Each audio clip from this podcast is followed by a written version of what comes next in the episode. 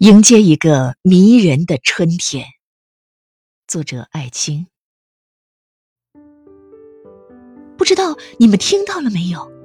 这些夜晚，从河流那边传来一阵阵什么爆裂的声音。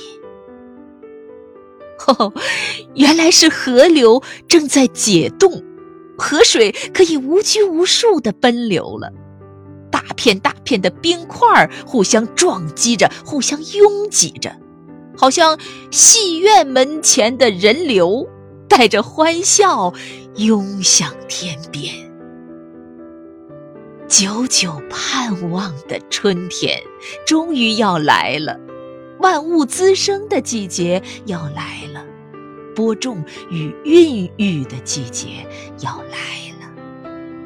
谁能不爱春天呢？